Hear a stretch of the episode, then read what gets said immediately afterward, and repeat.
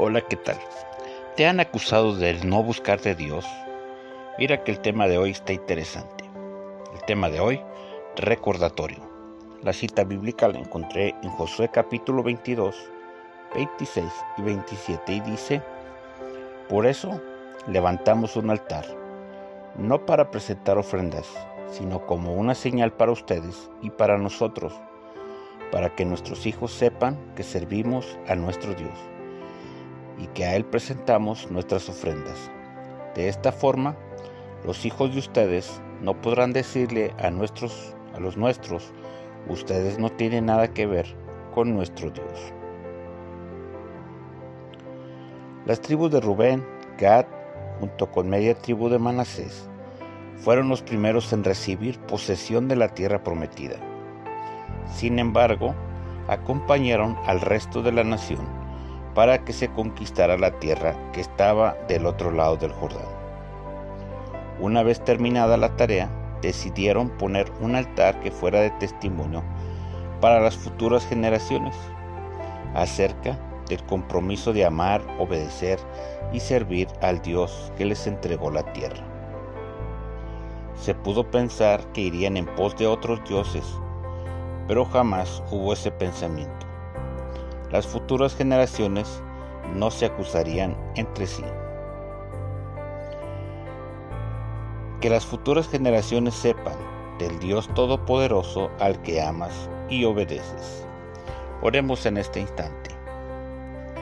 Amado Dios, te doy gracias en este día.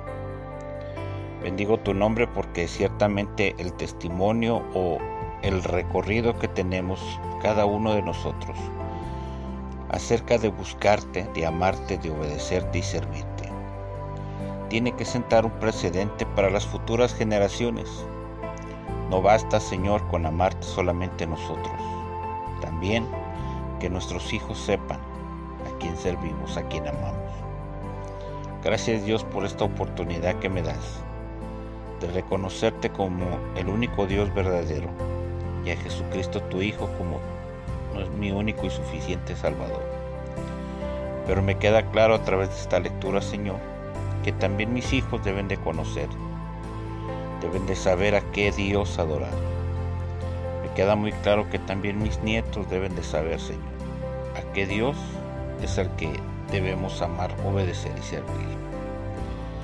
Gracias por la oportunidad que me das, pero también deseo con todo mi corazón que mis hijos te amen te sirvan, así como mis nietos y las futuras generaciones que quizá no llegue a conocer, pero que yo pueda sentar un precedente, un recordatorio, Señor, de que Dios, que eres tú, era al que amaba, obedecía y servía. Gracias Dios por esta palabra de este día.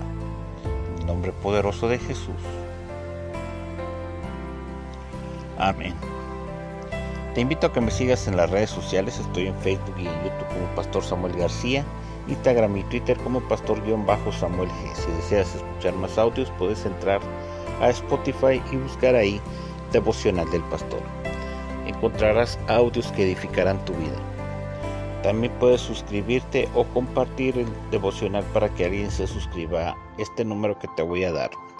33 19 44 90 40 con la clave del país de México que es el 52.